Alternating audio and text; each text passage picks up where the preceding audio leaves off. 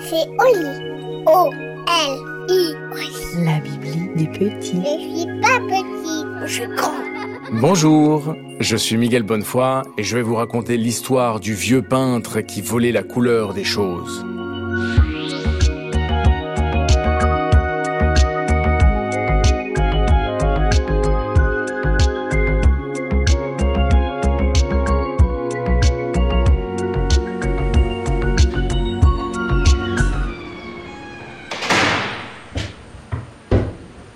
Quatrième étage du 46 rue Madame vit un vieux peintre sans aucune inspiration. Il passe ses journées vides devant la fenêtre de sa chambre, à côté de son chevalet, à attendre un événement, que quelque chose se passe, entouré de ses plantes, de ses toiles vierges et de ses pots de couleur. Pour faire un tableau, il aimerait que son esprit soit peuplé de perroquets, de pirates, de palais de diamants et d'écuries d'éléphants. Il aimerait imaginer des géants et des centaures, des guerriers et des villes magnifiques. Or, le vieux peintre du 46 rue Madame, cet homme petit et gras, chauve avec des lunettes, ne se contente que de fixer sa fenêtre, solitaire, abandonné en quête d'un sujet. Soudain, dehors, un oiseau se pose sur la balustrade de sa fenêtre. C'est un petit moineau bleu. Ah s'exclame le peintre. Voilà un bon sujet de tableau. Avec des gestes prudents, il mouille son pinceau, sort une toile, installe son chevalet, mais le temps de préparer sa palette, l'oiseau s'est déjà envolé. Déçu, il se dirige vers la cuisine, coupe un peu de pain et pose sur le rebord de la fenêtre une petite assiette de miettes. L'oiseau revient. Le peintre le regarde picorer tandis qu'il ouvre ses pots de peinture. Mais subitement, derrière le moineau apparaît une dizaine de pigeons en agitant leurs ailes, lançant des coups de bec et en quelques secondes, ils vident la petite assiette et disparaissent dans une bagarre. Malheur, dit le peintre. Ils ont fait fuir le petit oiseau. Le peintre soupire, range le pinceau, déplace sa toile, nettoie sa palette. Il va se lever pour fermer la fenêtre quand tout à coup, un ballon rouge, flottant au-dessus de la rue, entre dans sa chambre. Le ballon traverse la pièce avec une chorégraphie amusante et reste coincé à l'angle d'une porte. Surpris, le peintre attrape le ballon et l'attache à son chevalet. Ah répète-t-il. Voilà un bon sujet de tableau. Timidement, il essaye de copier la couleur dans sa palette, mais il n'y parvient pas. Il tente de reproduire ce rouge, mais la couleur de son pot n'est pas la même que celle de son ballon. Alors, il a une idée. Il s'avance, caresse du bout du pinceau la surface en latex et s'aperçoit que le rouge s'imprègne à la pointe. Miracle crie-t-il. La couleur reste. Il tire un trait sur la toile c'est un trait rouge. Avec délicatesse de nouveau, il effleure le ballon et capture cette même couleur qu'il fait renaître sur la toile.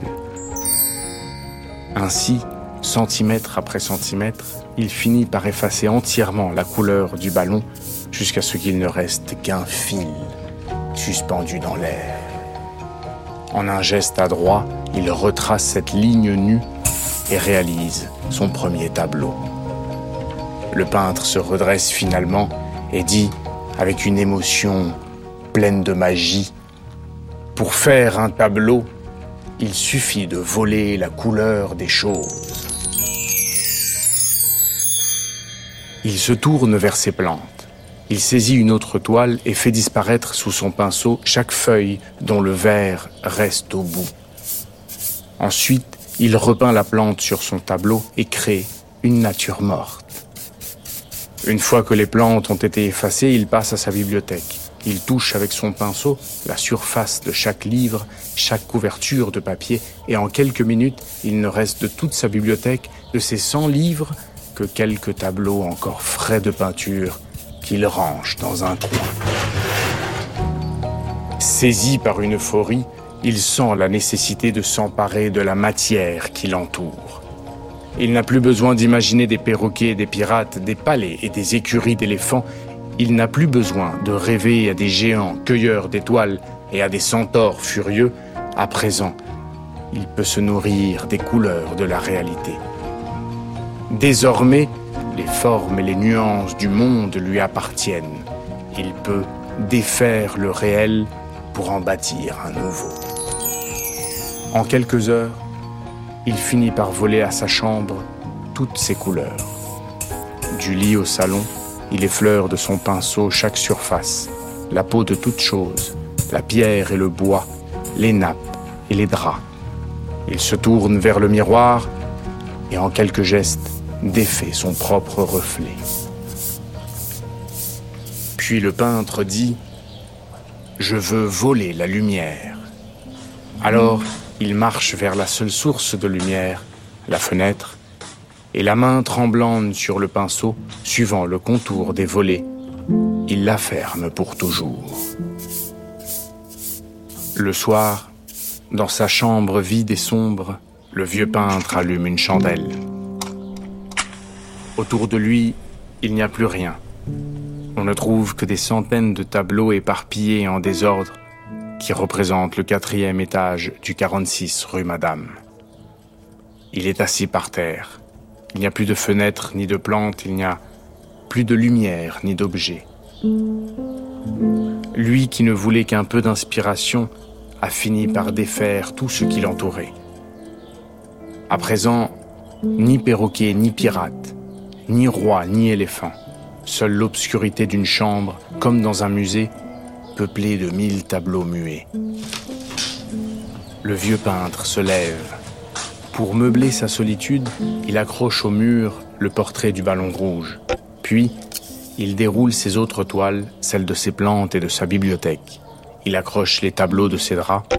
Il accroche le temps aussi, qui reste suspendu à l'heure de son portrait. Il accroche la porte, le miroir et enfin la fenêtre. Il s'assoit en face, comme au début, et observe ce tableau qu'il vient d'accrocher en attendant. En attendant que quelque chose se passe. Il attend devant sa fenêtre en peinture. Il manque quelque chose, dit-il. Il se lève alors et dessine dans le coin en bas à gauche, une petite assiette de miettes de pain. Il se rassoit. Soudain, le moineau bleu échappé revient, se pose en équilibre sur la balustrade et picore timidement et tendrement les miettes. Le vieux peintre prend une nouvelle toile et mouille son pinceau. Maintenant, dit-il, aucun pigeon ne viendra déranger mon tableau.